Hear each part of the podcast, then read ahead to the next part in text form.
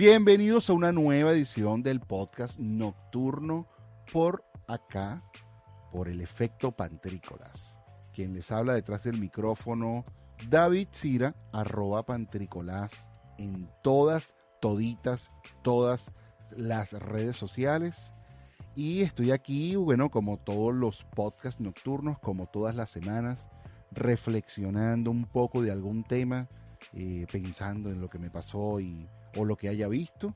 Y en este caso, bueno, como lo teníamos prometido en el episodio número 8, íbamos a estar desmenuzando, conversando y reflexionando sobre la película Soul de Pixar y de Disney, por supuesto. Para esto, para esta desmenuzadera, me puse en comunicación y en colaboración con el equipo de los Tres Cuervos que está en España y, son, y ellos se dedican a esto, a desmenuzar temas, a desmenuzar películas y a destrozar todo lo que se le pasa por delante como, bueno, como cuervos al fin. Y me hicieron, bueno, el favor de acompañarme en esta travesía y, bueno, me educaron muchísimo. Espero que ustedes se lo disfruten de la misma manera que yo también me lo he disfrutado y nos dejen los comentarios. Por cierto, hicimos una evaluación de cuántos puntos le vamos a dar a la película al principio y al final del episodio. Y me gustaría también que, ya que estás aquí con nosotros, nos dejaras también tu puntuación en los comentarios. Comparte, síguenos, dale a la campanita. Y bueno, espero que te disfrutes este episodio, que no está, no está largo, no está corto, pero está más largo de lo acostumbrado. Pásenla bien, cuídense y este episodio comienza ya.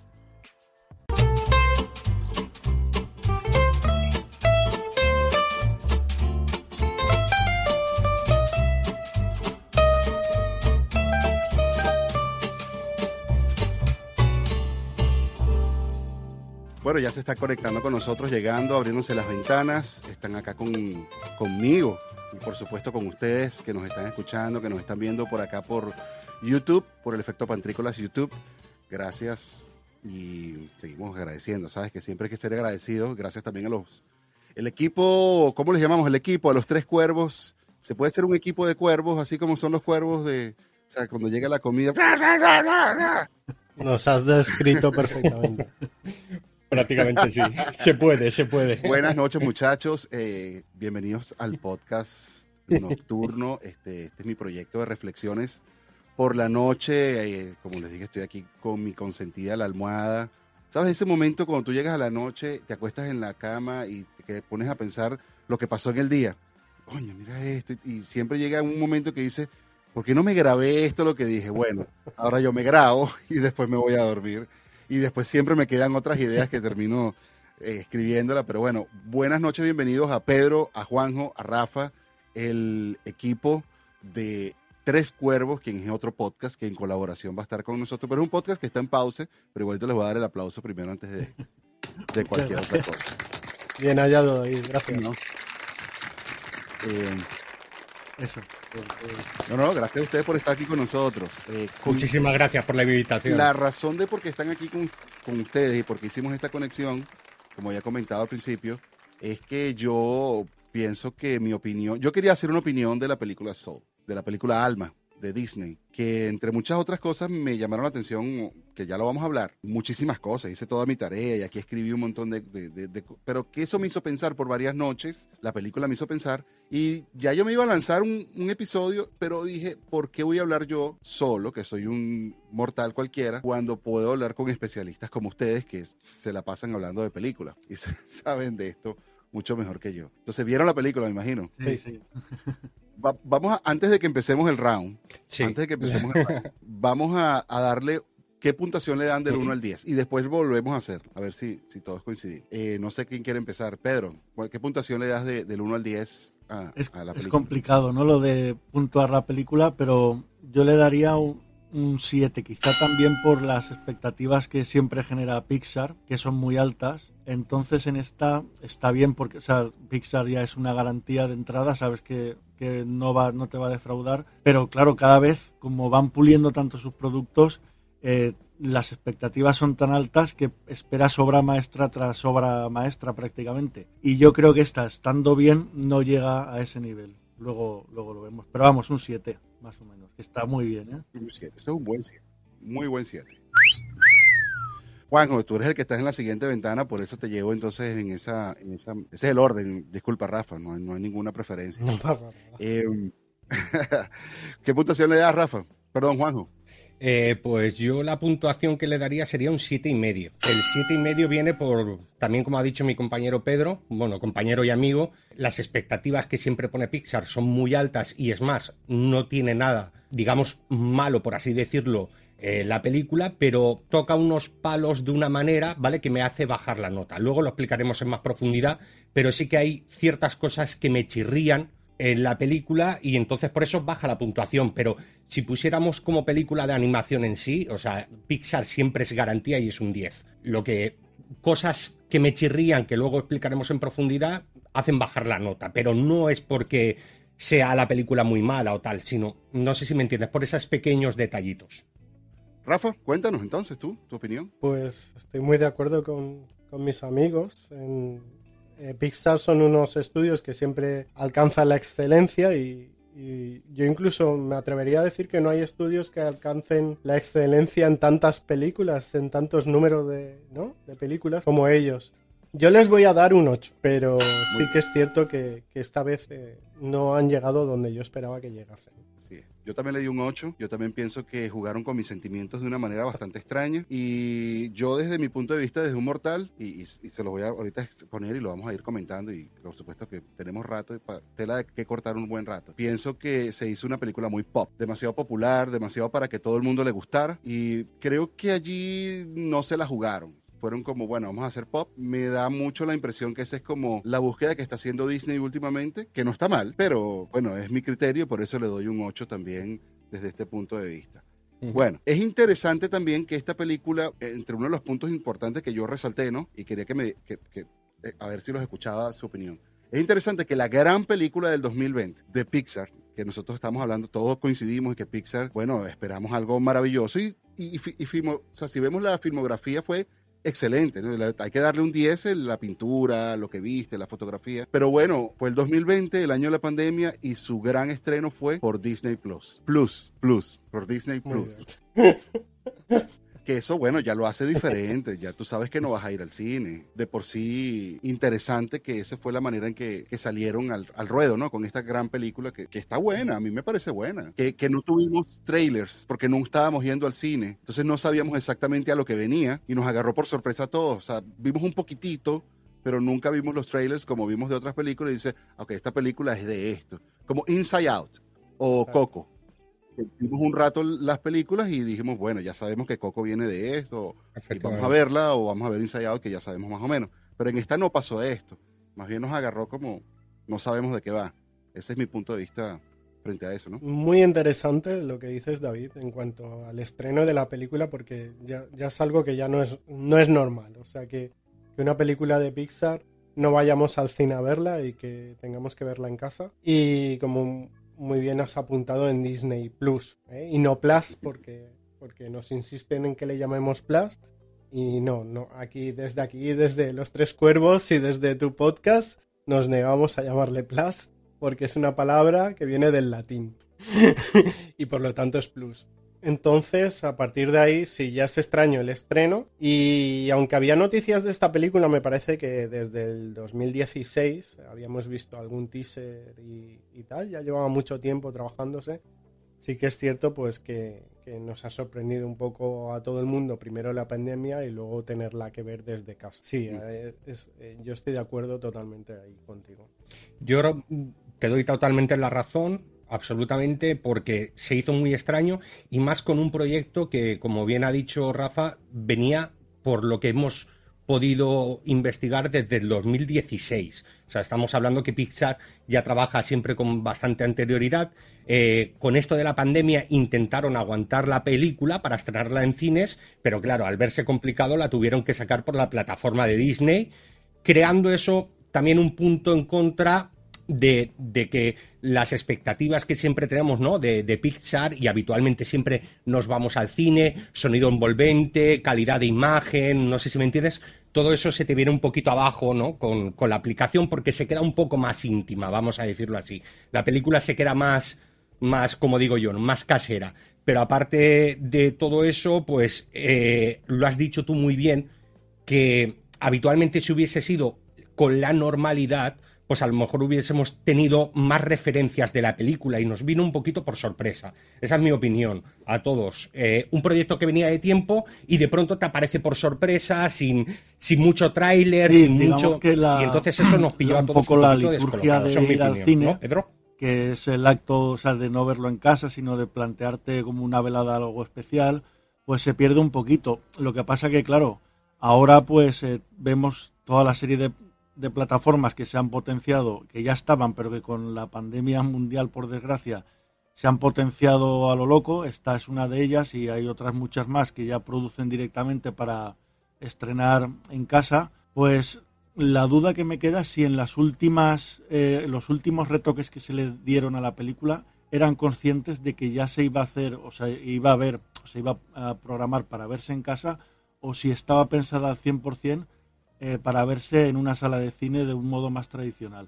Esa es la única duda que tengo yo, porque, claro, varía un poquito. Hay, otras que sabemos que se han pensado para estrenarse directamente en la plataforma televisiva y están hechas eh, o realizadas enteramente con ese fin. Esta yo creo que les pilló un poquito a contrapelo. Em, yo creo que como llevaban tanto tiempo con ella, en su momento empezó con la concepción de estrenarse en cine pero quizá según fue pasando, fue, fue pasando el tiempo y viendo que otras iban adelantando y que había que estrenarla, como está pasando con, con otras varias películas que se están retrasándolas lo que pueden, pero al final van a tener que ir a morir, entre comillas, a una plataforma televisiva, pues no sé si al final habría algún retoque o algún cambio de guion de los varios finales en los que influyera el hecho de que se iba a estrenar en, en casa en una plataforma televisiva y no en cine. Sí, bueno, también es la tendencia, hay como un movimiento también, la tendencia de comprar más home theaters y hacer televisores. Los televisores más grandes están siendo más económicos, la gente puede comprar televisores más grandes, más planos, de mejor calidad, y va a llegar un punto donde tú vas a poder tener un cine en tu casa mucho mejor que en el cine normal. Que lo único que va a faltar es que te hagan la, ¿cómo le dicen ustedes? Sí, palomitas de maíz. A ver, yo, con el permiso de David, daré un apunte a lo que ha dicho Pedro, si te parece, David. Eh, eh, eh, fue justo antes de ayer. Vi una noticia que, lo que es el entorno de Disney confirmaba que la película sí que no había sufrido cambios bruscos, ¿vale? En lo que estabais comentando de cine a plataforma, porque ciertos países o ciertas localidades, ¿vale? se podía ir a los cines se podía ver en cines y no disponían de la plataforma, por así decirlo, por medios, eh, llamemos económico tal. Entonces no habían hecho una modificación muy grande porque en unos, eh, ahora no me acuerdo, en ciertos países de Asia, etcétera, etcétera, eh, solo se iba a poner en cines. Entonces me pareció una noticia buena que, que Disney publicó porque no sé si lo conoceréis, bueno, ya hablaremos más en profundidad, se calcula, a lo mejor es un poco bestia, que tuvo casi hasta ocho finales, ¿vale? Hasta ocho finales que se fueron modificando con el tiempo. Eh, pero yo sí que esa información sí que es real porque creo que la misma plataforma Disney eh, la dijo, de que no había tenido mucha diferencia entre lo que es cine a lo que es eh, plataforma televisiva eh, porque en ciertas localidades eh, se tenía que estrenar en cines. ¿Hay alguna diferencia? Sin, este, objeción. A propósito, ningún permiso de nadie. Aquí todo el mundo se puede lanzar. Ustedes son cuervos y yo aquí soy carne de, presa. Em, les decía, ¿hay alguna diferencia cuando se, se genera, se, se hace una película para televisión o cuando se hace para cine? O cuando ya se hizo para cine tienes que transformarla, transformar la televisión. A ver, eh, por ejemplo, los eh, creo que recordáis cuando se estrenó Juego de Tronos que los códex de compresión en la plataforma no dejaban, eh, digamos, obtener la máxima calidad en la televisión, porque como bien apuntaba David, a día de hoy prácticamente en, nuestros propios domicilios podemos tener televisores 4 hasta 8K y sistemas de sonido que mejora, se ven mucho mejor que en un proyector en una sala de cine. El problema está que la plataforma en la que se emite el contenido eh, está comprimido porque sigue siendo una descarga en streaming de vídeo. Entonces, eh, los códecs no acompañan a la calidad que, debería de tener. En, ese sentido, me parece que Disney en estos momentos, junto, que creo que era con Apple TV, los códecs son bastante buenos y la compresión es muy buena, comparado a otras plataformas eh, hasta, hasta donde yo sé.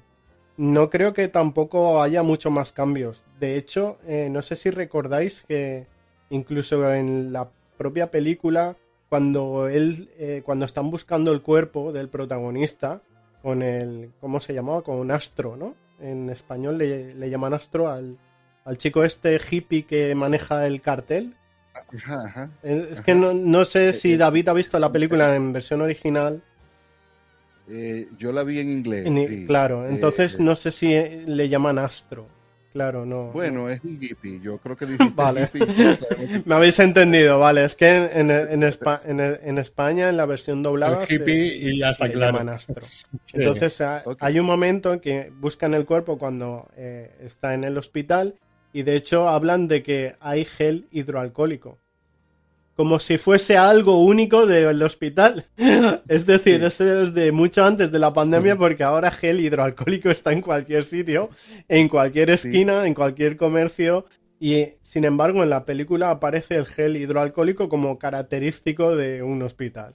Por eso digo que, que aparte de los códex y de. Pues, no se ha cambiado prácticamente nada me, llamó mucho la atención esa película en cuanto ciertos, bueno, yo que me encanta una teoría conspirativa, ¿no? Entonces eh, vi muchas cosas como eso, del alcohol o el número del animalito, de la, de, la personita que acompaña al 22 y pensaba yo decía, oye, lo sacan en el año 2020 sale con nosotros, perdón, en el 2021 y se llama 22 y es como la esperanza. Me, hizo pensar así como un clic, ¿sabes? dije, eh, esto no me va a dejar dormir, seguir pensando que a lo mejor sí estaba mandando como, un mensaje subliminal, que siempre puede estar, no sé por qué no, pues, o sea, siempre puede estar un mensaje allí. Eh, eh. David, aparte de eso, hay otro dato importante. Es la primera película de Pixar donde el personaje principal es un personaje de color. Eh, sí, es así.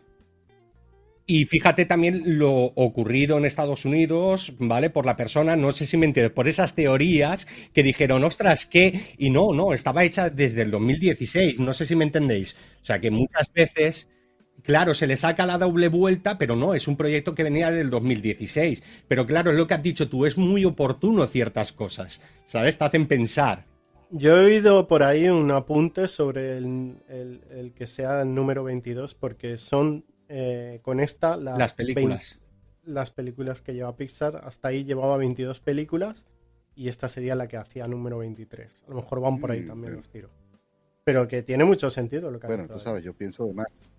Está bien. Y, referente a lo que decía Rafa sobre eh, la diferencia, he oído por ahí pero cuando oyes, no viene, como digo, ¿no? de las fuentes oficiales de Disney, que sí que es eh, el grave problema que habían tenido era, y yo sí que veo que es un punto que le he quitado puntos por eso. La película se llama Soul y la banda sonora flojea muchísimo.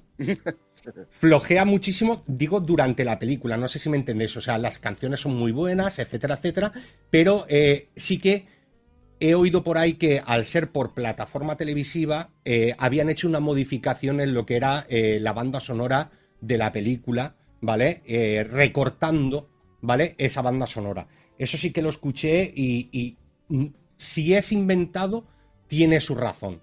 O sea, tiene su lógica. No sé si vosotros opináis lo mismo.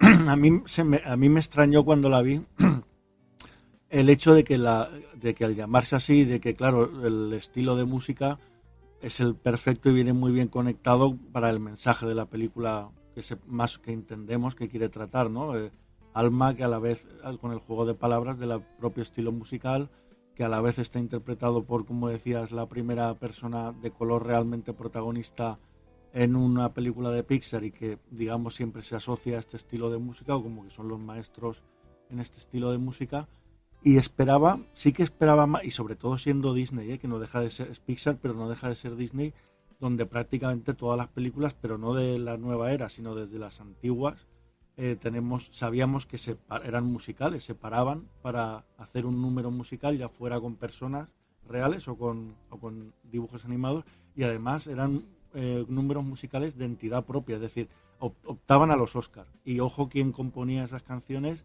y, lo que iban a hacer con esas. Y en esta, pues está bien tratada, como no podía ser de otra forma, pero sí que es cierto que la música es más un elemento ambiental, o sea, de punteo de situaciones, de subrayado, es más marginal que yo pensaba que iba a ser un elemento central casi como un protagonista, es decir, como la propia alma, como la propia alma del mentor y del número 22, iba a ser el tercer protagonista la música y se iban a coordinar ellos incluso a entenderse mediante la música. Y eso está sugerido, pero de forma eh, puntual y de forma ambiental, como un hilo musical que está ahí de fondo, pero que no, es real, no tiene el peso realmente que yo creía que se le iba a dar. Sí se retrata un poquito más bien el ambiente pues de, clubes eh, elitistas de Nueva York de, jazz y está bien tratado como miran con esa superioridad al resto de otro tipo de músicos que no han podido llegar tan alto, un tan alto relativo y, eso está muy gracioso, ¿no? Y eso sí que está bien, pero retratan más el, lo que es el ambiente, eh, digamos, bohemio, así como parisino en Nueva York, que lo que es realmente el aspecto musical. Y eso es curioso para ser una película de, de Disney hay gente que lo verá bien porque dice, bueno, es que yo si llevo a mi niño o estoy viendo con mi niño pequeño este tipo de películas, si ponen un número musical, eh, como las antiguas, se aburre, eh, salvo que sea un número musical muy moderno. Eh, y entonces hay gente que lo ve bien porque aligera la narrativa y otros que lo ven mal porque dicen, ostras, ya que estás jugando con esto y es el título de la película y a partir de ahí es la excusa para explorar tus ideas, podías haber metido realmente un número al menos de esos ultra brillantes de jazz, soul y de este tipo de música aprovechándote del, protagonista y de sus circunstancias. Y puede que a los que somos más adultos lo echemos un pelín en falta, pero que a lo mejor para lo que decía David al principio, para ir contentando a todos los públicos, pues bueno, está ahí, pero más sugerido que, metido. Sí, yo creo que la oportunidad que tenía el cantante o el protagonista de poder sacar algo del sol, no lo pudo hacer porque se murió muy rápido. Entonces no pudo tocar, a los cinco minutos de la película. Eh, eso me lleva a... Tú, tú estabas poniendo un punto importante que me asocia mucho Pixar y hablamos ya al principio. Tú dijiste que íbamos a llevar a mi niño a que viera la película porque estamos diciendo, bueno, es un cartoon, es una película para niños. Esa película no fue para niños. Esa película nosotros le hicimos, nosotros como audiencia le hicimos un target equivocado y la apuntamos a niños y se hacen muchas reflexiones que niños pequeños no se pueden hacer porque no han vivido lo suficiente para poder hacérselas, me imagino. O sea, ¿cómo tú te reflexionas a decir, oh, sí, yo debo seguir mi camino? Si tienes ocho años, tú estás siguiendo tus caminos. En ningún momento te estás arrepintiendo de eso. Eh, sí lo vi que no, no, al no haber tenido trailers, no nos dimos cuenta que no era, era una película muy madura y se, se tocaron temas serios, se tocaron temas de una manera eh, rara. Vamos a, desde este minuto, desde el minuto 22 creo, spoiler alert, vamos a contar un poco de la película, de qué va y cómo va. Este, o sea que si no te quieres enterar, este es el momento en que puedes parar y ya no te enteras y ves la película entonces. Vamos a... A ver, la película empieza así, hay un tipo que es un profesor, un maestro de piano, eh, de piano no, maestro de una banda, de una escuela, es un pianista, es un jazzista de corazón, eh, pero bueno, las cosas no se le habían dado como, como eso que les hablamos al principio, uno es, uno es lo que hace, uno no es lo que estudió, uno no es sino lo que, a lo que se dedica, lo que paga las cuentas, ¿no? Lo, si las cuentas pagan siendo lo que es escritor, pues soy escritor, aunque haya sido ingeniero aeroespacial. Al final del día es lo que paga tus cuentas y es lo que tú eres. Y entonces este, este, este maestro de una banda de escuela, de medio tiempo además, ese día le dan tiempo completo, le dan la oportunidad que él estaba esperando toda la vida de tocar con una, tal cual como ustedes dijeron, de, de tocar con las élites del, del, jazz en Nueva York. Se le da, además, le sale bien la cuestión y de, la misma emoción y del mismo descuido, se muere. se cae en una alcantarilla y se muere. eh, se da cuenta que se muere y que está yendo al más allá y él no quiere ir al más allá, se trata de salir y por alguna razón deja de ir al más allá y empieza a ir como al antes, más acá, ¿no? ¿Cómo llamaríamos a ese espacio? Más acá. Al más acá. Más acá. Y, y ahí surgen muchas cosas interesantes. Ahí aparecen una cantidad de personajes bastante interesantes que para mí fueron lo más friki de, de la película. O sea, haberse salido del camino y haberse caído al más acá, ya para mí eso fue, fue bien friki, de por sí. Y caer en un sitio donde, donde ahora empiezas a ver imágenes, creo que se jugaron con muchas cosas locas, la manera en cómo se transforma la muerte, se pone blanco y negro, se caen así. Eh, ¿Sabes cuando la primera vez que yo vi, cuando yo vi Fantasía 2000 y sentí miedo, por ejemplo, cuando salen los elefantes rosados, la primera, la primera, la primera fantasía, no la segunda. Sí, sí, la Los primera. tu, tu, tu, salían los elefantes rosados. Y, y- y esta es la expresión que tuve. Me cagué del miedo, ¿me entiendes? Y era un niño, estaba viendo como el tipo estaba borracho y venían unos elefantes gigantes y explotaban. Y, Muy psicodélico, ¿eh? muy psicodélico. Y fue la sensación que tuve también ahorita.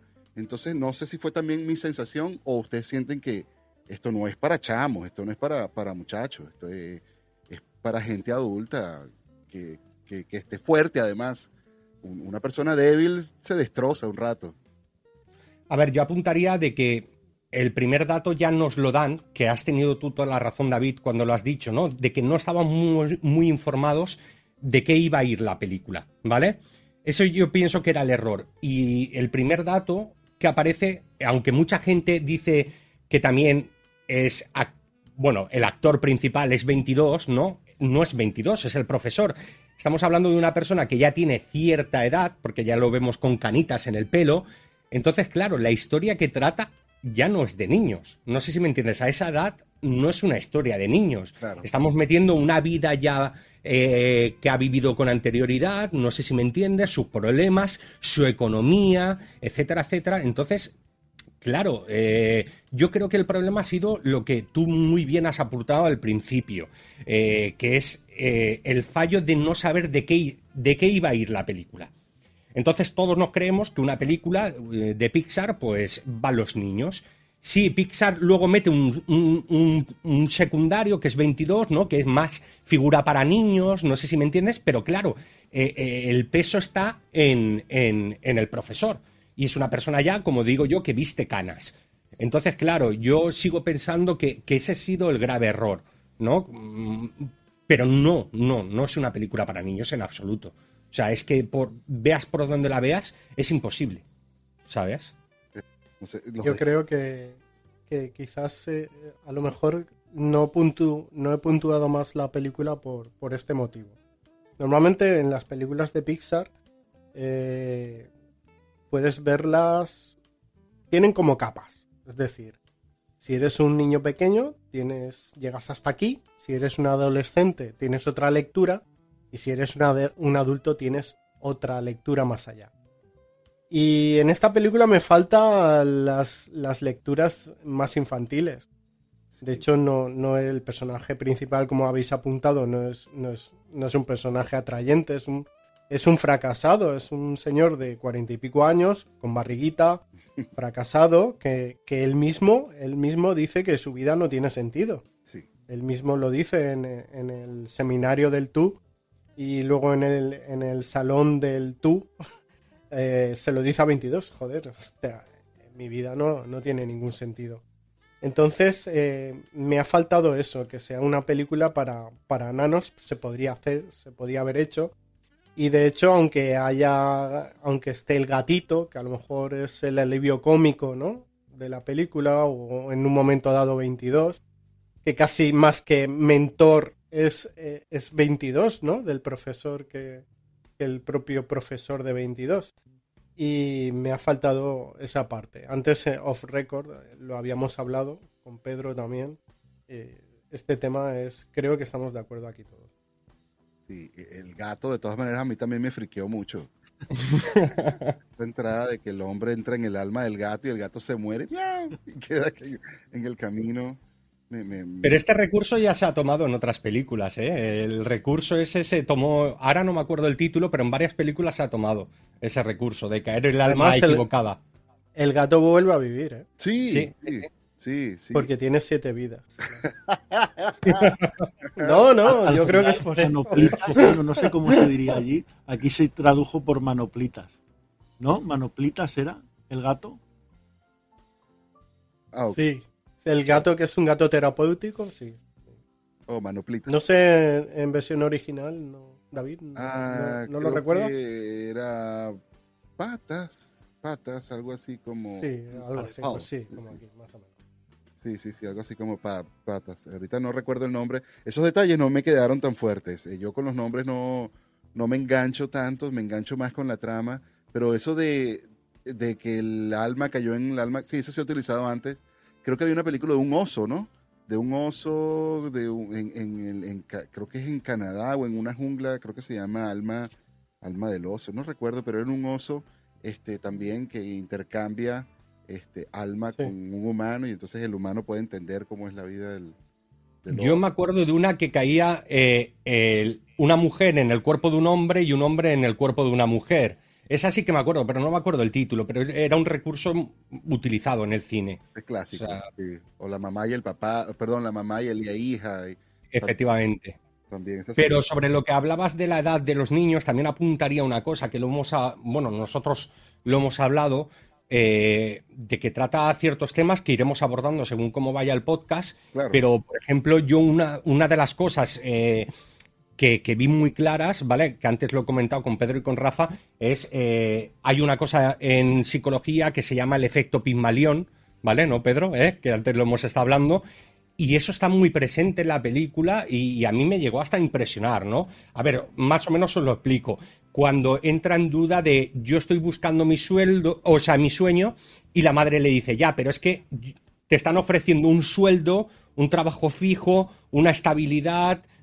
Claro, entonces todos estos detalles a mí son los que dices, es que por ningún lado un niño puede entender todas estas cosas y todas estas problemáticas. ¿Sabes? Es algo que quería apuntar, que era ese efecto, el Pigmalión, ¿vale? Que es un efecto utilizado, bueno, en, en psicología, ¿vale? Y, y creo que es muy presente o está muy presente, aparte de otras cosas, en la película. Hay una teoría por ahí, un poco, el- la vi ayer lanzada así un poco al aire, que puede tener su gracia, que es que este estudio que tiene en torno a 25 años, más o menos, eh, Pixar, pues digamos que hay mucha gente de los Más creativos que están desde el principio y ellos van mejorando y dicen que es una especie de un proceso, si nos damos cuenta, las primeras películas eh, quiero decir, el estudio ha ido creciendo como han ido creciendo sus espectadores fieles.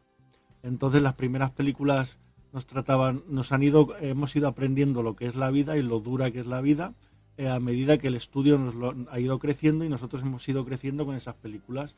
Desde el trauma de, de ser de ser niños pequeños e ir dejando por ejemplo los juguetes esa soledad de los juguetes quién piensa en la tristeza de los juguetes cuando se quedan abandonados y al final la lección de las últimas películas que son casi más los juguetes los que nos abandonan a nosotros que nosotros a ellos, por desgracia, luego el ir afrontando situaciones complicadas en la vida, tratadas con mucho tacto, bueno, Disney en eso es muy buena, pues las ausencias de gente que ya no va a volver y es algo traumático la primera vez que nos ocurre a todos y cómo vivir después de esas ausencias. Y luego ya eh, llegamos a, a una madurez en que los que van faltando no son los demás, nuestros papás, abuelos, etcétera, sino que nosotros estamos en un punto de nuestra vida, a esos 25 años de pizza, o claro, más los que nosotros teníamos cuando vimos las primeras películas, en los que podemos ser perfectamente ese profesor y plantearnos a dónde nos ha llevado la vida, ¿no?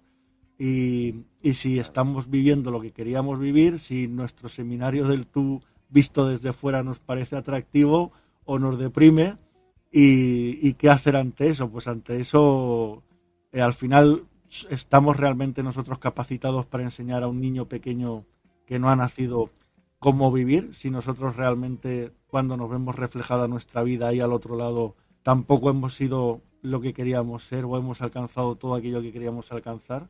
Es decir, nosotros mo- vamos a modelar al pequeño, lo que decía Juanjo eh, ahora, eh, somos nosotros los mentores del pequeño o lo que decía Rafael, al final es al pequeño el que nos da una lección a nosotros siendo el mentor de, nuestra vida que creíamos hecha y ya consolidada en el mundo de los adultos. Pues de repente es electroshock que nos sacude, decir, bueno, paramos y reflexionamos un poco sobre la vida que llevamos y cómo estamos y qué nos estamos dejando por el camino, porque estamos en, cualquier momento, nos quedamos por una alcantarilla y se acabó y, y, eso me hace mucha gracia, ¿no? Lo de, no, pero es que no estoy preparado para morir, y de, no, no, si es que nadie lo está, o sea, cuando te llegue nadie, nadie lo está. Pues esa, esa parte me parece interesante. Luego desbarra ya un poco, ¿no?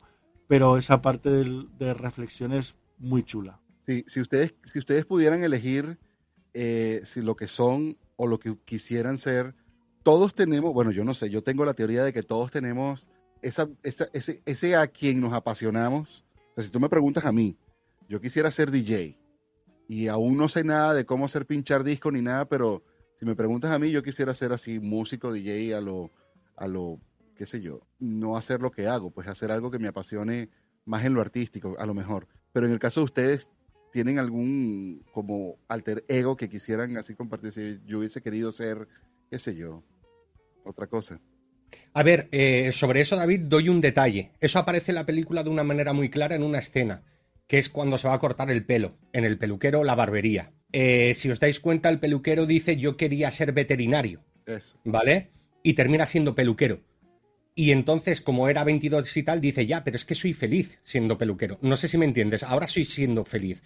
Entonces es lo que tú explicabas, o sea, todos tenemos algo, eh, lo que hemos estudiado, ¿no? Yo, por ejemplo, estudié criminología, ¿no? Entonces quisiera ser, pues, el típico detective, ¿no? De esto que sales en las películas y tal, y al final termina tu vida eh, por otro derrotero, trabajando en lo que puedas que eso también es, otra crítica que hago, que antes la he estado off the record hablando con Pedro, que te doy toda la razón, es una película muy pop, porque a mí que una película me esté diciendo, no, vive el día a día, disfruta las pequeñas cosas y tal, ya, pero ¿quién cojones me paga la hipoteca, la luz, el gas? ¿Sabes? O sea, no me jodas la marrana, no me dejes esto como si fuera, ¿sabes? Que me fije yo en los pequeños detalles de la vida, ¿sabes? Y qué es esa escena cuando tira el broker todo el ordenador, ¿no? Y dice todo a, tomar viento, ¿sabes? Ojalá pudiéramos hacer todos eso, ¿no? Pero, pero tenemos que morir a lo que tenemos que morir y a la vida que conforme está enfocada. Es imposible. Entonces yo ese detalle sí que lo quería dar, ¿vale? Esos dos detallitos y referente a tu película, y a tu pregunta, lo que has dicho, pues quisiera ser el típico detective privado, ¿no? De estos de las películas y tal, y me he quedado siendo lo que soy ahora. no entremos en más detalles. bueno, siempre hay tiempo, siempre hay tiempo, Juan. Puedes comprarte tu kit de espía y... De todas maneras, no me parece mal consejo a veces eh, salir uno de la propia zona de confort y hacer lo que el broker. Es decir, o sea, pues ahora tiro esto y eh, hago un reset, tabula rasa y empiezo otra vez. A veces creo que, hay que hacerlo. Eh, David nos podría, yo escuchando su podcast, esta segunda temporada, hacía referencia a la vida de un emigrante, ¿no? De alguna manera y qué, mejor ejemplo, ¿no? Es decir, o sea, el que se ve obligado a, decir, bueno, dejo todo esto y, me voy. Y eso es eh, una tabula rasa, es decir, o sea, empiezo de cero, me lo dejo todo. Es que no es fácil. Y hay veces que es necesario, porque el emigrante, o, y aquí David nos, nos puede informar un poco mejor sobre esto, eh, eh, no quiere irse de donde está. Sí, yo iba a pedir hasta un aplauso de esos que tiene David escondido. No. Pero te hace reflexionar eh, cuando escuchaba a David en su podcast hablando del emigrante. O sea, nadie es emigrante por, porque quiere serlo. Es decir, se tiene que ir.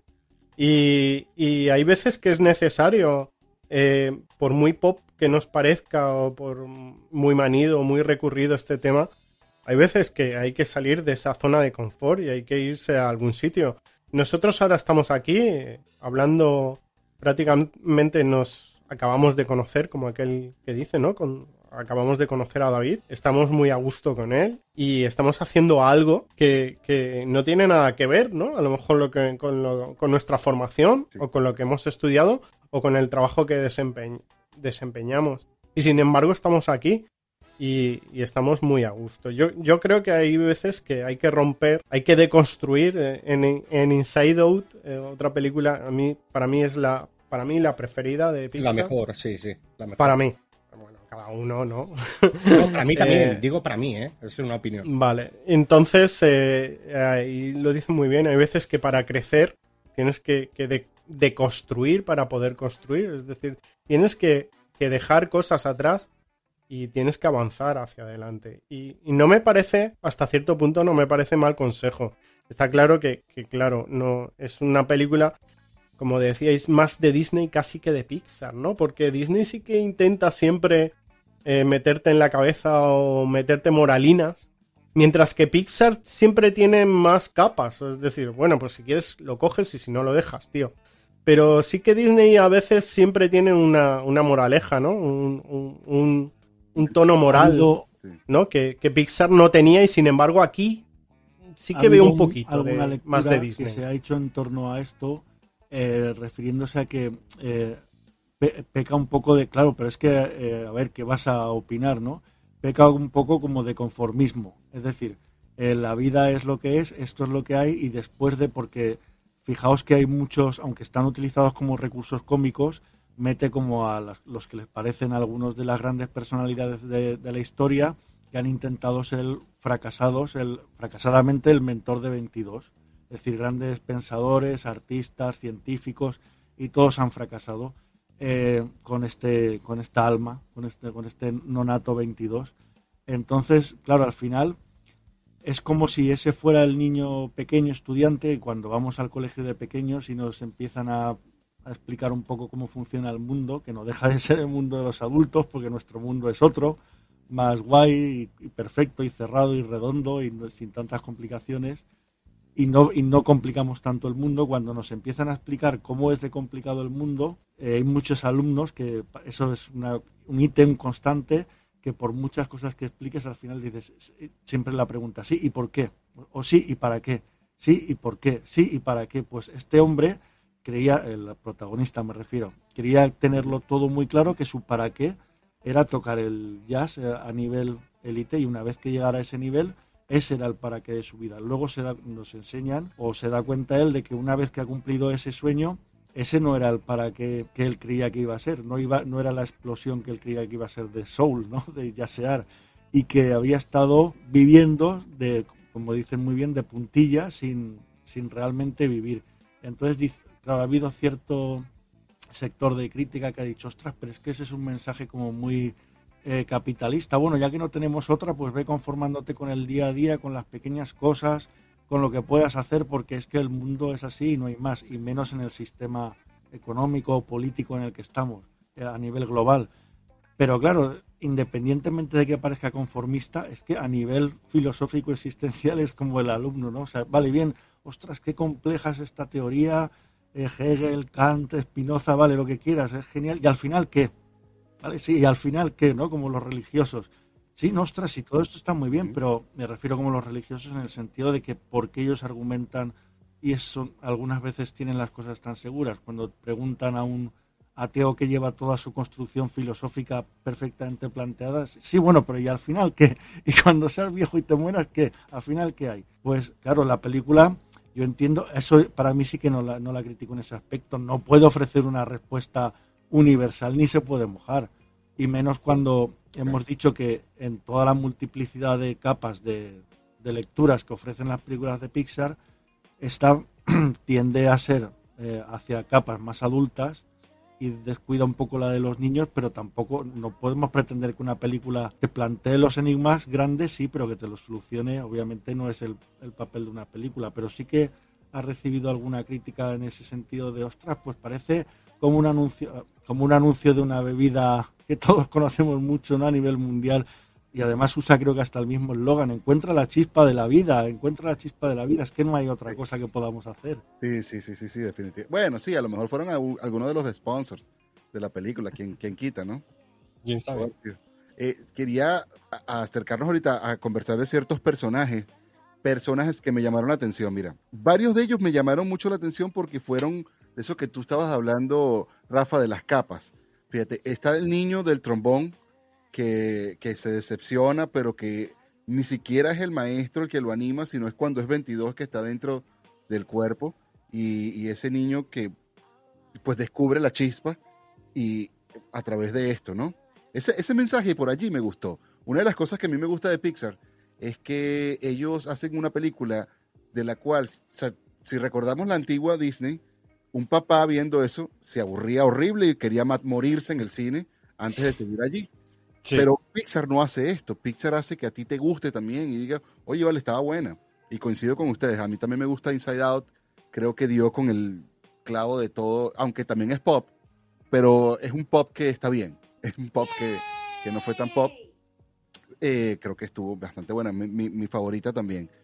Los, las almas errantes, pero no las muertas, sino los vivos. Me, me gustó mucho ese concepto. El 22, que era una prealma, pero era el único que parecía inteligente. O sea, era como el único que tenía, como era más grande que los demás, eh, tenía esa decisión, no, yo no quiero nacer.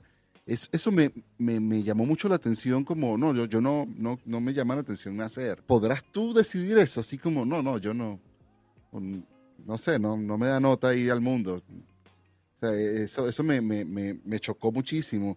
En el gato, al haber cambiado eso y la figura, por supuesto, asiática que eso significa. O sea, existe una...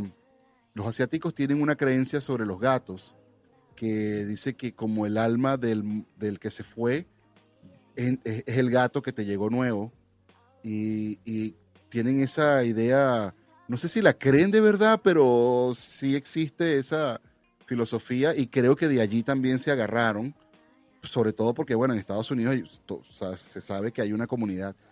Una de las cosas que me llamó la atención es que las últimas dos películas, de las últimas probablemente tres películas de, Pixar, han ido con las minorías. Ahorita con los, con los afroamericanos, anteriormente fue Coco, que es un mexicano, obviamente. Eh, pero aquí también tocaron a los asiáticos y siempre están tocando a los asiáticos. Eh, y, eso es algo que me llamó también la atención. O sea, estuve el, niño del trombón. Ay, por supuesto la conexión que tienen entonces los hippies, que no sé si es por, porque fumaban marihuana, entonces más, más cool, pero también estaban los yogis. ¿Te diste cuenta que habían yogis, también esa gente que hace yoga, que ellos también podían conectarse con los, con los pseudo muertos? Es, eh, eso, eso, una musiquita, una yavinji, como dicen los rastas, y, hay una, una, elevación. Pero ves, eso también es, es un mensaje digo yo, pues, que fue como... Ahí es donde yo le bajo la puntuación. Demasiada información y me, me agobió, me, fue como, me estás bombardeando demasiado. Es como querer tomar agua de un hidrante de agua y yo tenía sed, pero no, no puedo tomarme tanta. Me diste demasiado, me diste ingeniería, toda ingeniería mecánica me la diste en un solo trimestre. Fue, fue mucha información. Y además, vamos a estar claros, la fotografía, el diseño, los conceptos de, del 2D contra el 3D fue un home run, fue un golazo de fuera del área. O sea, no sé cómo exponértelo. Fue, fue un, golazo en el 90 y ramos. Un golazo, pues, ¿me entiendes? Yo, si queréis, ha ah, hablado mucho de todo, eh, David. Ha tocado un montón de cosas.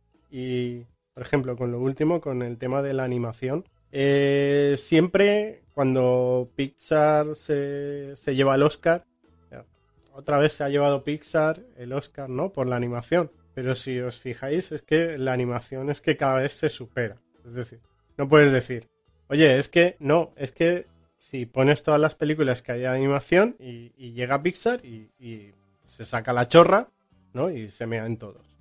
Eh, siempre, si, si cogemos el, lo que es los decorados o, las habitaciones, la clase del instituto, todo, todo es hiperrealista. Es decir, no, no, si, si, sacamos los personajes, que son caricaturas de, la escena, veríamos que no, a veces no podríamos distinguir un, fondo real de un fondo... En Nueva York. en Nueva York. por ejemplo, Nueva York. Es hiperrealista. El, el fondo es hiperrealista. Luego tenemos las caricaturas.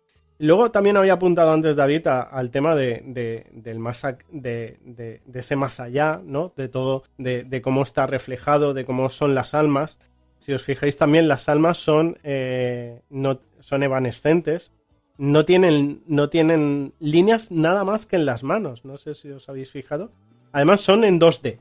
Las manos son en 2D. O sea, mezclando eh, dibujo tridimensional, ¿no? Y con, con 2D. Y luego los, los Jerry eh, son también, es prácticamente una línea. Con una línea haces eh, el dibujo. No sé si os acordéis en Inside Out, el Alegría estaba pixelada también. No era la primera vez, es que hay gente que lo apunta aquí como la primera vez que utilizaba este tipo de recurso Pixar. Eh, cuando, cuando hay algo que, que, no está delineado, ¿no? De alguna manera, como puede ser una emoción como la alegría. La alegría era, sobre todo, era luz y era, era, eh, si os acordáis, era totalmente pixelada. No tenía, no tenía tampoco líneas ni tenía relieve. Era totalmente pixelada. Y aquí nos hemos encontrado unas almas que son evanescentes, es decir, son totalmente difuminadas. Tampoco hay relieve. Únicamente tenemos relieve, como había apuntado antes, en las manos. Eh, asimismo, en, los mentores tenemos las características ¿no? personales de cada mentor, eso sí que son. eh, tampoco tiene relieves, menos esas características personales que son en 2D, que vendría a ser de los mentores. En el caso de, de los, de los Jerrys, que son estos seres, ¿no? Que eh, están hechos prácticamente de, de una línea. No sé si habéis visto esas bicicletas que venden en puestos hippies que están hechas con un alambre y es totalmente un alambre formando figuras Un trazo. y es sin cortar y eh, exactamente de un trazo. Y me da la sensación que estas figuras están hechas de, de un trazo. Entonces, por un lado tenemos eh, unos, unos decorados hiperrealistas, un Nueva York hiperrealistas, y luego lo que me encanta es que haya ese, ese- esa especie de más allá, que porque yo, yo no, yo estoy, si quiero ver un, algo hiperrealista, veo una película normal, no veo una película de animación. Mm, a mí ya no me sorprende que cada vez las texturas sean mejores, yo ya no quiero eso. Y yo creo que, que- que Pixar hace bien eh, en mostrarme otros mundos. Cuando a mí en Inside Out me mostraban eh, el mundo ¿no? De, de la cabeza, ¿no? Eh, del pensamiento, pues eso, eso me, me fascina. Mira, aquí tenemos los, los Jerrys. Los Jerrys y a Terry. Que me Sí, parece que. Te- Terry eran- brutal, eh, brutal. Sí, brutal. Para mí es de lo mejor. Sí. Sí, de Pues lo mejor en versión original, en versión original gana mucho más con el acento que tiene. Bueno, pues Sí. eh, eh, ese mundo, fijaos, eh, eh, el mundo que nos presenta, pues yo quiero ver esas cosas. Pues Yo creo que para eso está la animación 3D, para que Pero nos muestren cosas. Pero aquí también te Perdona, presentan sí. un mundo bastante raro cuando están en este premundo. eh, ya no es hiperrealismo, sino que te llevan y te viajan a, fíjate, esas montañas que parecen como, como, qué sé yo, yo las veo como un te- te- terciopelo, como una Sí, cosa. y tonos, y tonos pastel, que eso es muy característico. Fijaros y verás todo, to- tonalidad pastel. Sí. Y el neón que está tan de moda. El neón estuvo brutal. Sí, estuvo muy loco esto. Muy, muy, muy friki. Disculpa que te, que te interrumpí, Rafa, disculpa. Bueno, pues eso, hemos tocado muchos palos. Luego, ya hablaré más adelante. Me parece que la película, por lo que hablábamos antes, hace, hace una especie de, yo diría, dos trampas. Dos trampas para llevarte por un sitio y luego eh, donde tú crees que va a llegar no es así. Eh, las dos trampas es eh, cuando, por ejemplo, con el carácter innatista de las almas que se ha criticado tanto, eh, porque dicen, bueno, esta alma pues va a ser pues eh, eh, como un megalómano, egoísta, ego- ególatra. Melano. Exactamente. Vale, pues esto, esto tiene un carácter innatista, es decir, bueno, pues mira, es que yo no puedo cambiar porque es que he salido así, ¿no? O he nacido de esta manera. No es así, no sé por qué la gente hace esa lectura de la película porque eh, Jerry te, bueno, uno de los Jerrys te lo explica muy bien.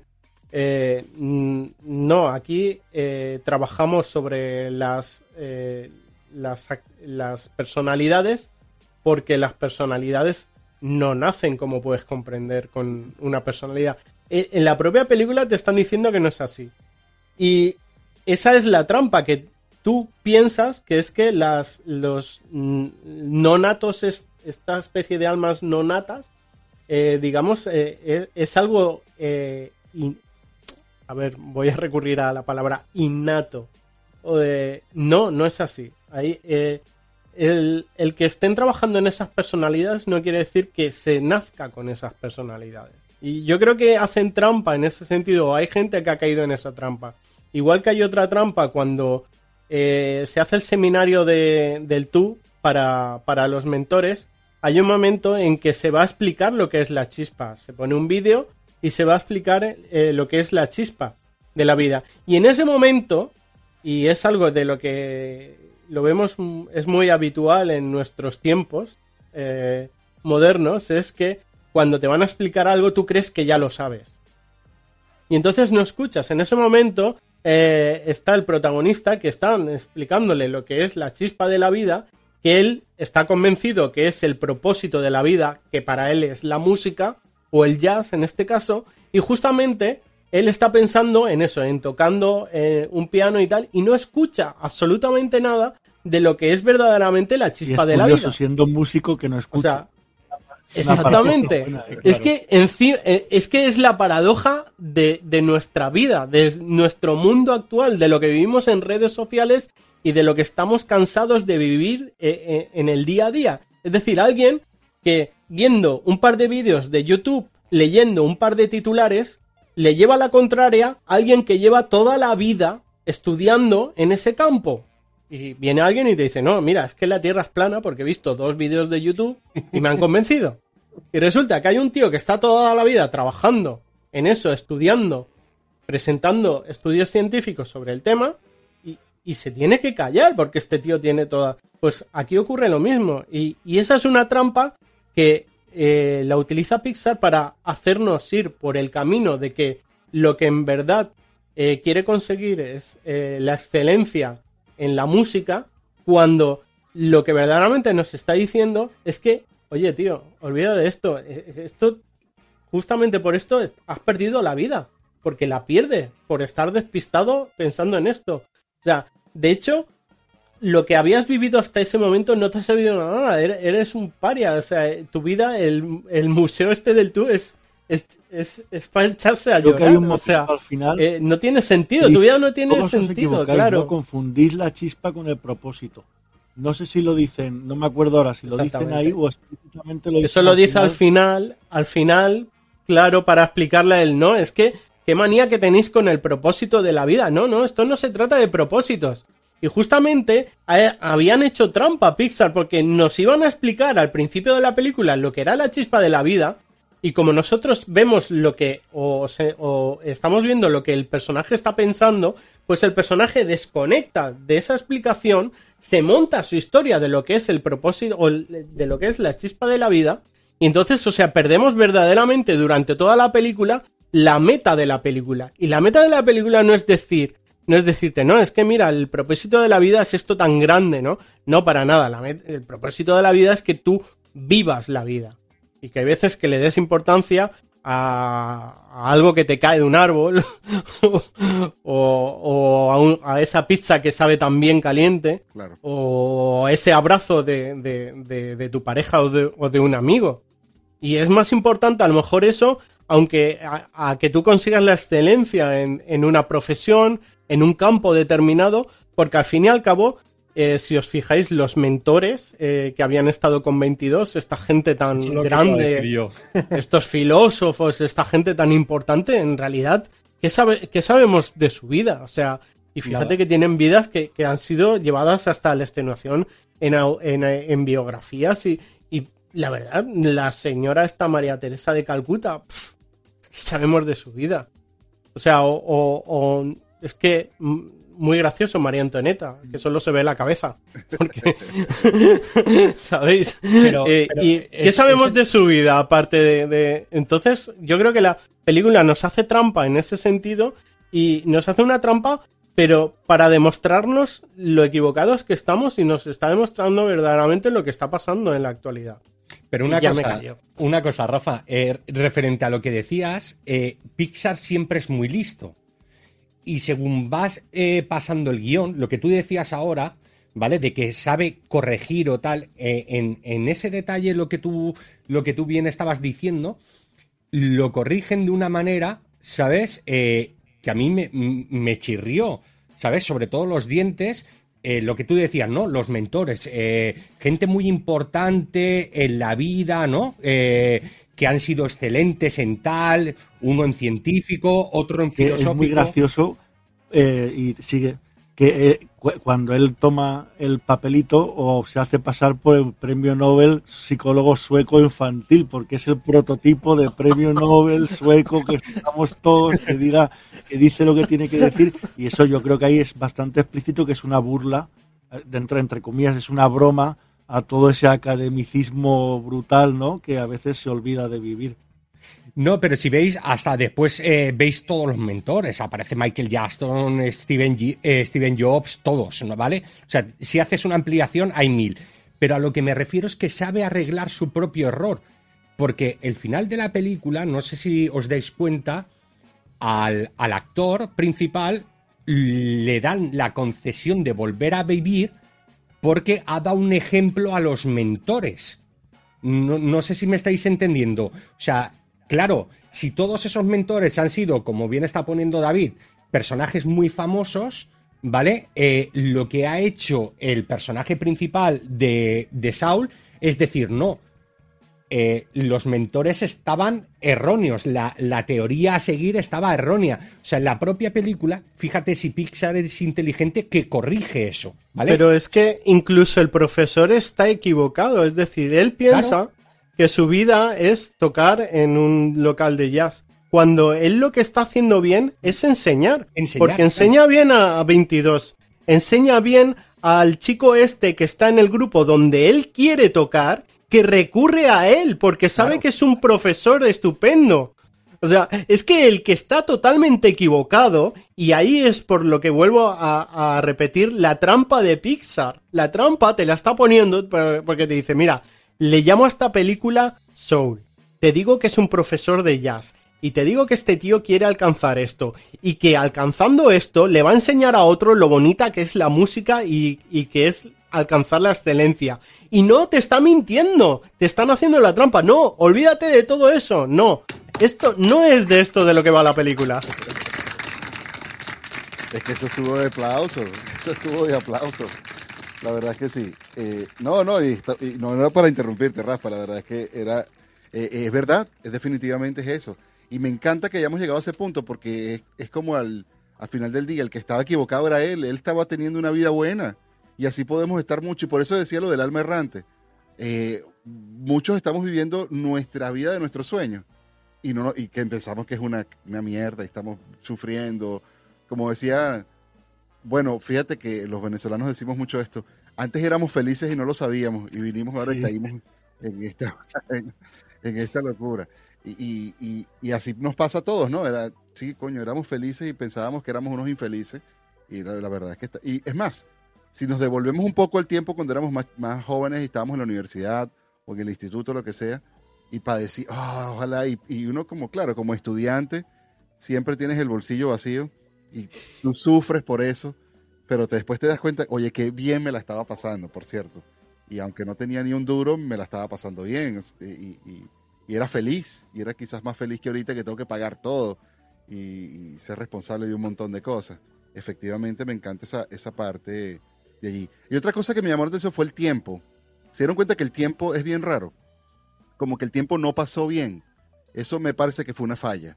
Eh, el tipo se muere cae en coma, nadie en su casa se da cuenta, nadie supo, nadie lo llamaron, no, nadie llamó a ningún familiar.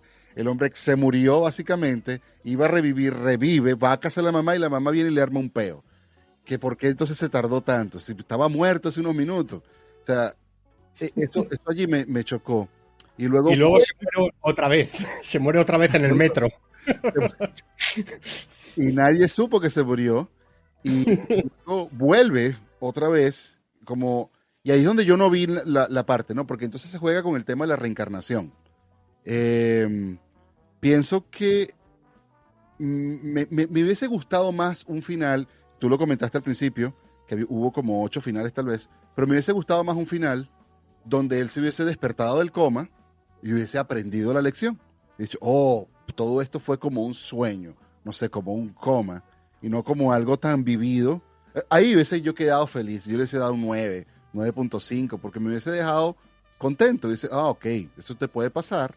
Pareció que te moriste, aprendiste la lección que te podías haber muerto, no te moriste y arrancaste de nuevo. Y de pronto un día está haciendo su clase y se aparece una niña por allí y es 22, que estaba allí, era nueva, pues. Eso, eso, ese sí un final para mí más, más tranquilo. Casi aciertas, casi aciertas en un final que había ¿Ah, escrito. Casi, casi.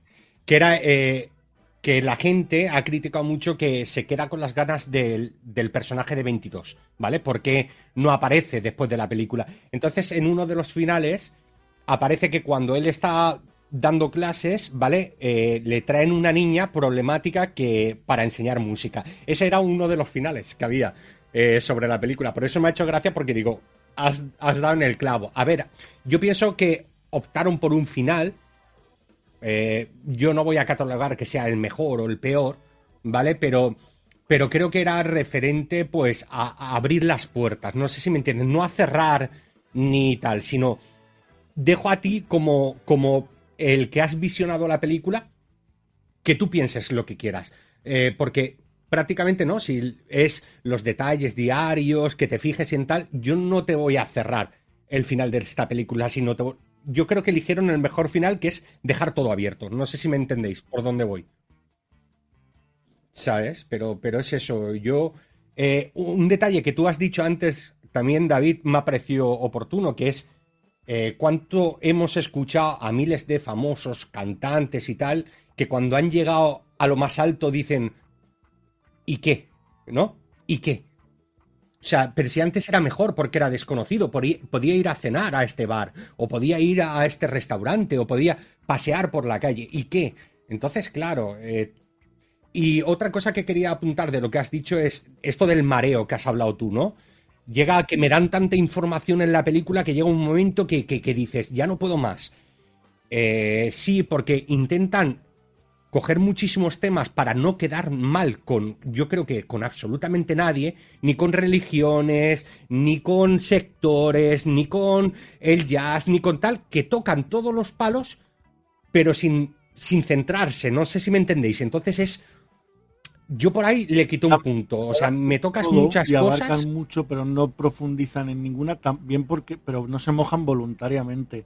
Es lo que José claro, muy claro. O sea, eh, nombran todas, por ejemplo, lo que había nombrado David, de que qué casualidad que, o sea, hay un sistema ahí de almas que tienen ahí el super contable este tan gracioso que no se puede entrar ni salir y es obviamente es, nadie puede ni ir ni volver pero resulta que eh, hay alguien o hay determinada gente que se salta todos los firewalls, todos los cortafuegos, que es entrando en trance y son pues las religiones que tenemos en la cabeza, pues ¿qué, diríamos? Pues un budista algo oriental, ¿no? Que busca más la trascendencia, eso se lo pueden saltar. Y en Occidente, pues un hippie mediante alguna inducción que esté así como con plantitas y demás, eh, fumando algo gracioso, esos también se pueden saltar todo ese super control esa ida y venida, ese puente tan directo, ¿no? A través de, la, de, lo terrenal a lo trascendente, es una de las muestras de, cómo tocan todos los palos y lo que decíais muy bien de, diversas minorías. Por ejemplo, la, que acepta la muerte tranquilamente en lo que le impresionaba tanto a David, de que, que van como en una cinta transportadora de un aeropuerto hacia un gran sol que parece un agujero negro, la que acepta la muerte es una asiática porque ha vivido ciento y pico años y entonces ya ha cumplido su papel en la vida. Y no es, o sea, no es otra etnia. Al final, cuando supuestamente 22 va a caer al planeta Tierra, siempre nos han enfocado el planeta Tierra desde la perspectiva de América del Norte, pero ella va a caer clarísimamente en Asia, vamos, en China. no cae ahí. Eh, luego este profesor es un afroamericano que es curiosa, la, eh, digamos que yo no lo sabía, ¿eh? he estado, lo he leído hoy, eh, digamos que ese más acá o ese más allá y más antes tampoco sería exactamente el suyo porque hay, como, me refiero en la cultura negra muy popular, igual que lo que decíamos antes de los asiáticos y el gato, pues hay la creencia de que todos vuelven a una casa común, o sea, no es nuestro cielo cristiano que más o menos está representado aquí de una manera general que puede ser eh, para los platónicos, o sea, para un ateo, pero que no le cuadra el catolicismo, pero le cuadra bien este cielo, a cualquiera, pues para el, mundo eh, negro, eh, en algunos casos, o en muchos casos, digamos que es como una vuelta a África. Y en esa África no es nuestro cielo habitual, sino que es una continuación de la vida normal, obviamente, como siempre, mejor, en el que le está esperando la familia, ¿no? Y en ese juego del cuando está, cuando está en coma y vuelve a la vida normal, no vuelve a África, ni vuelve... Eh, pero sí que le está esperando su familia como si no hubiera pasado nada, lo que decía David justamente, ¿no? Parece que hayan pasado cinco minutos y su madre le riñe porque ha tardado un poquito más de la cuenta en, volver, ¿no? Entonces, ese tocar tantísimos palos, eh, pero claro, teniendo mucho cuidado con todas las sensibilidades, eh, Pedro, Pedro, una cosa. Una cosa, mira si tocan palos, no sé si os dais cuenta que en la cinta esa que sube aparece un gato. Nos dicen que los animales también tienen alma. O sea, es otro dato más de Pixar. O sea, es que. No, no, no, no. Pero es un gato, ¿eh? Es que para Pixar siempre los gatos son como diferentes. Pero por eh, eso te decía, ¿no? de hecho, en Inside Out también jugaban con el tema de. Se veía eh, al final de la película lo que pasaba por la cabeza de diferentes animales. Y, de hecho, la reacción que. Esta que tienen los gatos de repente de de me da un bolazo y pega un salto así me vuelve loco y, salía reflejado lo que le pasaba por dentro al gato porque ya para Pixar los gatos no son de este, de este mundo. Ah, es verdad, es verdad. Bueno, y también yo creo que viene reflejado dónde está ubicado Pixar y me imagino que los trabajadores mismos de Pixar. Pixar queda como a unos 10 minutos manejando aquí en mi casa, en la ciudad de Emeryville, eh, aquí cerquita al lado de Oakland. Oakland es la ciudad del mundo con mayor densidad de diferentes razas, de, de, todas las razas que existen en el mundo. O sea, hay la misma proporción de afroamericanos como de asiáticos, como de latinos, como de asiáticos menores, como de hablarte de indios y toda esa parte de allá abajo. Incluso hay una comunidad grandísima de, de orientales, digamos, árabes. Y también están los, latinos y los blancos, que serían el, gringo, pues el americano. Eh, y creo que este, puede que pase que yo tengo la sensación que acá en la ciudad o acá en esta parte de, ellos, pues la, cultura ha venido siendo como bastante... todo el mundo es aceptado. la puerta está abierta para que entre todo el mundo, todo el mundo tiene que estar adentro, además. Entonces ellos quieren montar en una misma foto todos los colores y, si pueden montar todo lo que se pueda poner en la misma foto, yo creo que va a aparecer. Entonces yo tengo la impresión, me, quisiera tender a pensar así, que es como alguna cultura muy interna propia de Pixar, de lo que vive Pixar como, bueno, tú sabes, ellos no se van a escapar de, son individuos, ¿me entiendes? Eh, son personas que viven en una parte del mundo que tiene una manera de pensar. Yo estoy convencido que a lo mejor el 60% de ahí comen comida orgánica, compran en Trader Joe's y, y manejan Tesla. Eh, estoy pero probablemente me quedo corto. Y eso es un tipo de gente que, existe aquí, que, es eso, pues. Y, creo que ellos están mostrando eso ahí también, ese, ese, este, no importa quién, de dónde venga el amor, todos nos amamos, todo, Dios es todo, eh, no importa, vamos a abrazarnos todos. Me quería enfocar ahorita, este, no sé si tienen algo más que profundizar ahí. No, no. No, este, bueno, podemos profundizar y aquí nos podemos tirar porque hay mucho detalle. Sí, sí, sí, sí, sí. Hablando de detalles, quería profundizar en los detalles. Me gustó mucho, me, puse a verla ayer y estábamos hablando de un pianista. Los dedos del, hombre son largos, están bien marcados que son de un pianista, pero cuando hablamos de que es un afroamericano, véanle las uñas, véanle los dedos, tienen manos de afroamericano, no son manos de una caricatura fueron bien detallistas en cuanto a la formación. O sea, uno sabe que son unas manos diferentes. Yo tengo unas manos probablemente de latino y ustedes tendrán manos más de, del contexto donde estarán ustedes, ¿no? Eh, y el tipo tiene manos de pianista y, de hombre alto, se nota que es un tipo alto, se, fueron muy, muy detallistas, se, se siente las cosas. Eso que tú estabas diciendo, Rafa, de, que si no le, no le difuminaron bien las, los, los bordes a las almas, o, en ese punto les doy 10 puntos. Fotografía, música, o hay una sección cuando, cuando, discúlpeme que me haga este monólogo, eh, una sección cuando eh, el hombre vuelve, ¿no? En la segunda vez que vuelve, que, que ahora sí llega a su cuerpo, que él como que puede ver un transcurso de su vida, eh, vamos a decir, consigo las imágenes allí, y salen como secciones de imágenes, como que él tiene los pies dentro de la playa, como que si ve algo caer, como que si... Son como cortes de imágenes que ya eso nos los ha presentado Hollywood en millones de veces y siempre nos hace el mismo sentimiento de... ¿Sabes? Como esa, esa sensación de, de plenitud y de, reflexión. Y allí lo logran, pero muy bien. Y ahí también les doy 10 puntos porque viene la música subiendo y ahí usaron el soul y el jazz también muy bien y vienen en, en como se diría en, en, términos musicales, vienen en increcenti, la música viene subiendo y de pronto viene la música y el sol se pone en su momento de éxtasis, cuando el hombre de pronto te bajan la música, ¡bum! y el hombre queda como en la reflexión y, oh, mira lo que era lo que yo tenía que entender. Y eso me gustó, te lo digo y me, me erizo un poco, porque me, me, me pareció impactante, pues sí, ahí sí se, se 10 puntos también. Eh... Que, hay, que, hay, un detalle, si te das cuenta, la partitura del piano la quita para poner todos esos detallitos.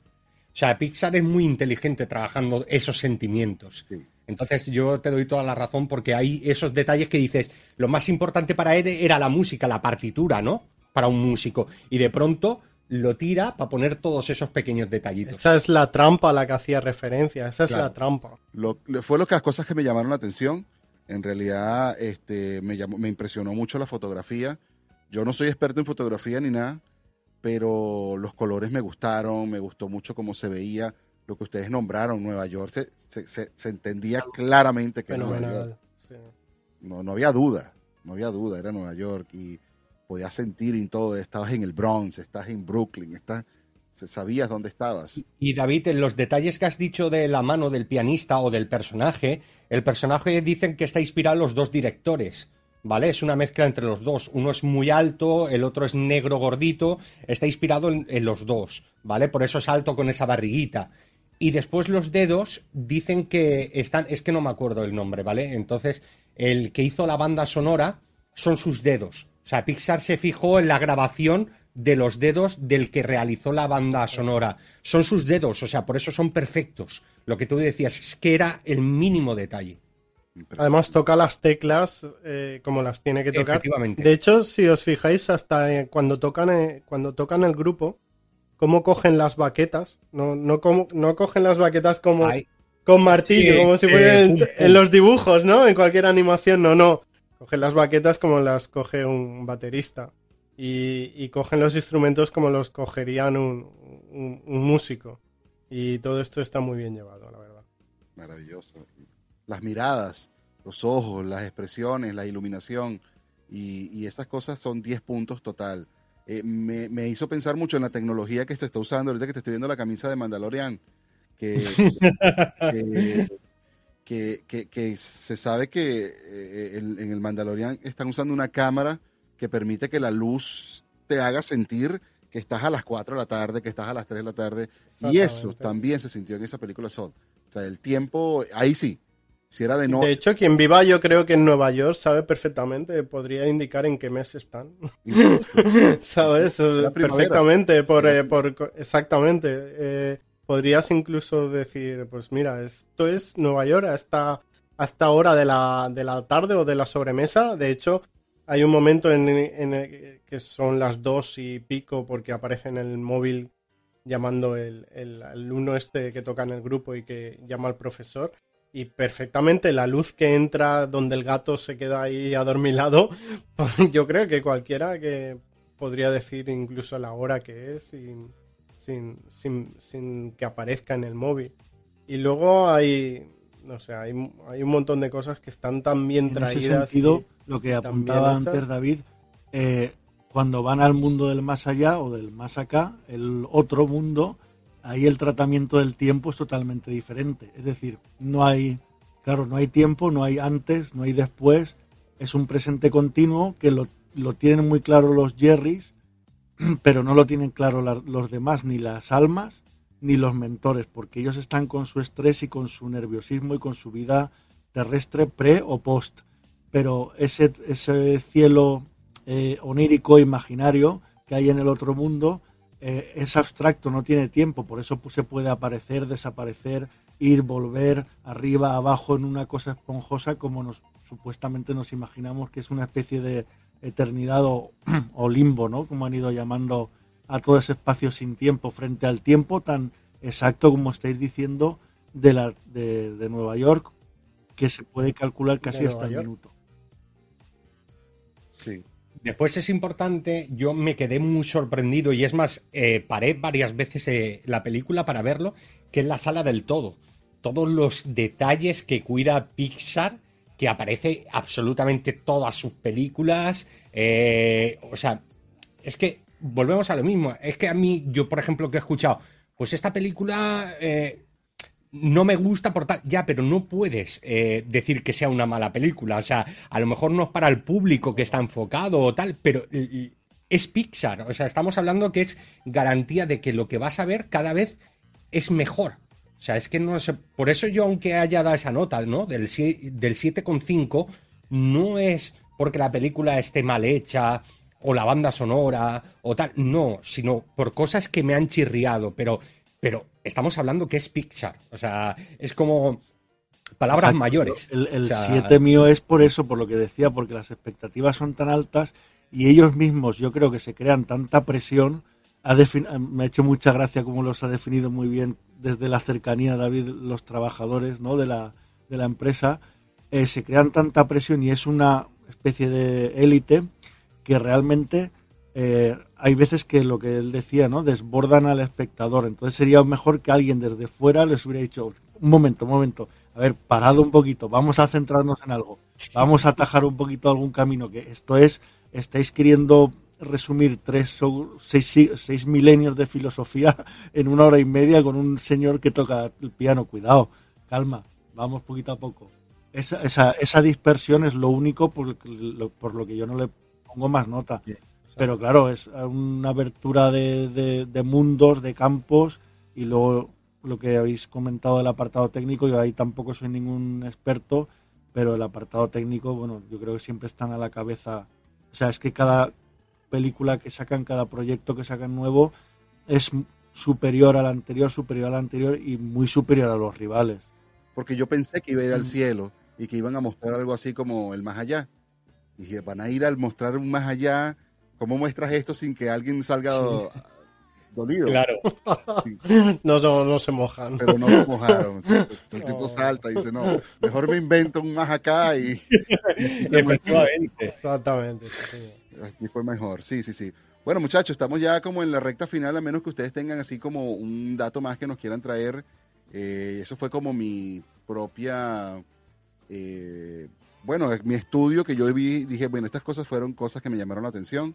Fue, por supuesto, me parece que hicieron también una mezcla de varios dramas, porque era el drama del pianista, pero también era el, diam- el drama del alma del pianista, que ya era otro, como otro personaje, era el drama del 22, entonces ya eran como tres dramas diferentes, cada quien viviéndolo de una manera. Me gustó, porque entonces cada quien se podía como conectar con alguien, eso estuvo bien chévere. Creo que voy a subirle un poquito la, pu- la puntuación, porque me enteré de muchas cosas acá bien interesantes, y yo voy a subir mi puntuación a 8.5.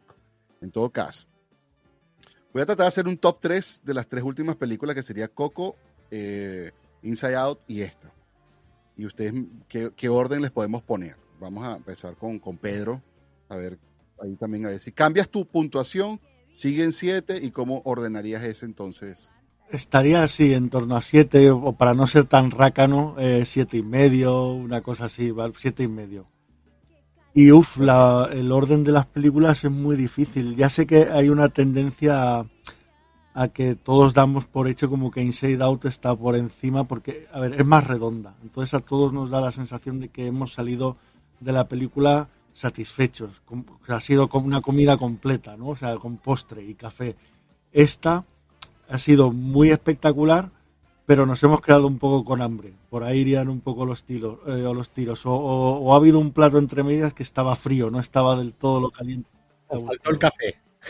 Y no sé, quizá así por lo más convencional, yo creo que sería decir eh, Inside Out, Coco y luego esta, siendo las tres muy buenas. ¿eh? Siendo las, o sea, quiero decir, Sí. es lo que dice Juanjo y lo que hemos dicho al principio, es tanta la expectativa y para cualquier cosa que nosotros pensemos como espectadores tras verla una o dos veces, esos creativos las han pensado mucho antes. O sea, no soy yo el listo que voy, digo, ah, mira, no se dieron cuenta de esto. No, no, eso está muy pensado y eso ha sido una elección. Salvo que sea una cosa flagrante que no les va a pasar. Eso ha sido una elección. Otra cosa es que yo entienda o no entienda, o comparta o no comparta esa elección. Pero no es que se les haya pasado así. Como, mira qué listo soy, acabo de ver la película y ellos en cuatro años no se habían dado cuenta de, esto, ¿no? Pero bueno, mi clasificación sería algo así, Inside Out, eh, Coco y luego esta. Y si me permitís una cosa, a mí quizá lo que más me, me parece aún más, re- quizá no más redonda, pero la más poética o de las más bonitas de todas, la serie de Toy Story. A mí esa me, me toca. Eso es lo que iba a decir yo. Esas Eso es lo que iba a decir. parece, parece que son más de niños, más, eh, más eh, camino corto, Pero con no. menos recorrido, pero esas a nivel poético, para mí, eso es lo más literario y lo más eh, cinéfilo que yo he encontrado. De, pero vamos, todas, la, la peor de estas es un sobresaliente, bajo. Sí, sí, así es. Bueno, cualquiera de los dos, quien quiera ir pelearse el siguiente turno. Pues doy yo la opinión. Sigo dejando el siete y medio por lo que he dicho, por esas chirriaditas, pero volvemos a lo mismo. O sea, Pixar es Pixar. Yo dentro de el ranking que tú has dado, pues sí, pondría Inside Out, eh, pondría la segunda Coco eh, y la tercera pondría esta. Pero si sigo pensando y ahí acierto con Pedro de que para mí pero a lo mejor por como yo veo el cine o por como yo veo guiones perfectos o por como yo veo para mí, y, y es más, en mi casa sigue estando el muñeco principal de Buzz Lightyear, ¿no? Hasta el infinito y más allá. Ajá. Para mí, eh, Toy Story ha marcado un antes y un después, pero para todo. O sea, como, como dig- digamos que es que puedes seguir primera parte, segunda parte, tercera parte, y es que sí, eso tira por tierra, sabes que las segunda partes son malas, o sea, o sea lo tira por tierra. Y, y a mí, por ejemplo, metería en ese top a, a Toy Story, pero a lo mejor por el cariño que le tengo o por, o por mi pensamiento, lo metería porque para mí sigo diciendo que Toy Story es espectacular en todos los sentidos, ¿vale? Y la puede ver encima un niño. O sea, tiene ese conjunto de todo. Y ya paso a Rafa. No, bueno, y también es su, es su, es su película franquicia, ¿no? Es como la película que Exacto, Sí. Toy Story es igual a Pixar sí, y, al revés. correcto. Date, Rafa. Pues yo mm, voy a darle Inside Out, va a ser mi, mi- mi película favorita. Y luego voy a poner a, a Soul. No, yo, yo prefiero Soul porque me, me ha gustado más. Eso no quiere decir que yo reconozca como película más redonda, a lo mejor Coco.